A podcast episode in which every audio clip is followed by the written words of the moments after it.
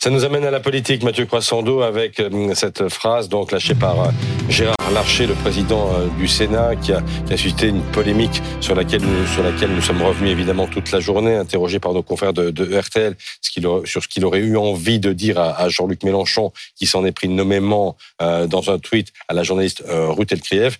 Voilà ce que Gérard Larcher a donc répondu. Quelqu'un qui a des millions d'abonnés sur X. et qui se comporte de cette manière, eh bien, je dois dire que c'est inacceptable. Et c'est inacceptable. Pour moi, Jean-Luc Mélenchon s'est mis en dehors de l'arc républicain. Vous lui dites quoi ce matin? Tais-toi Oui, ferme ta gueule.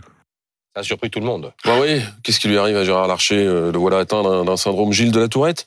Euh, J'en rigole, mais cette déclaration, elle est ahurissante. Gérard Larcher, c'est le troisième personnage de l'État, et à ce titre, il a un devoir d'exemplarité.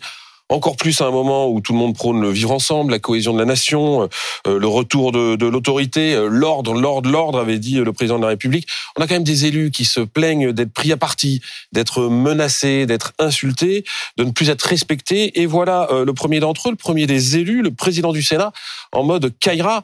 Euh, c'est une erreur. Ensuite, parce que Gérard Larcher, c'est le président du Sénat, c'est-à-dire de, des deux chambres qui composent notre Parlement. Et que le propre d'un parlement, bah, c'est de parlementer, c'est de discuter, c'est d'échanger des arguments, c'est pas de s'insulter.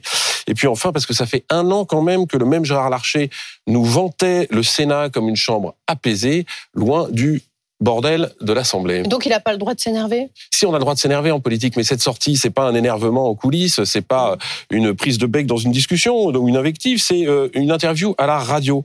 Et en arriver là, c'est le signe d'un affaissement du débat public qui est miné par la surenchère verbale, l'effet réseaux sociaux, qui laisse penser au fond que tous les moyens sont bons pour exister et que pour se faire remarquer, il faut toujours en rajouter. Mais c'est quoi la prochaine étape? Euh, Va te faire voir, connard Un coup de boule dans la cour du Sénat, une balayette euh, dans les couloirs de l'Assemblée Euh, D'une certaine façon, ça montre une chose, que les populismes l'ont emporté.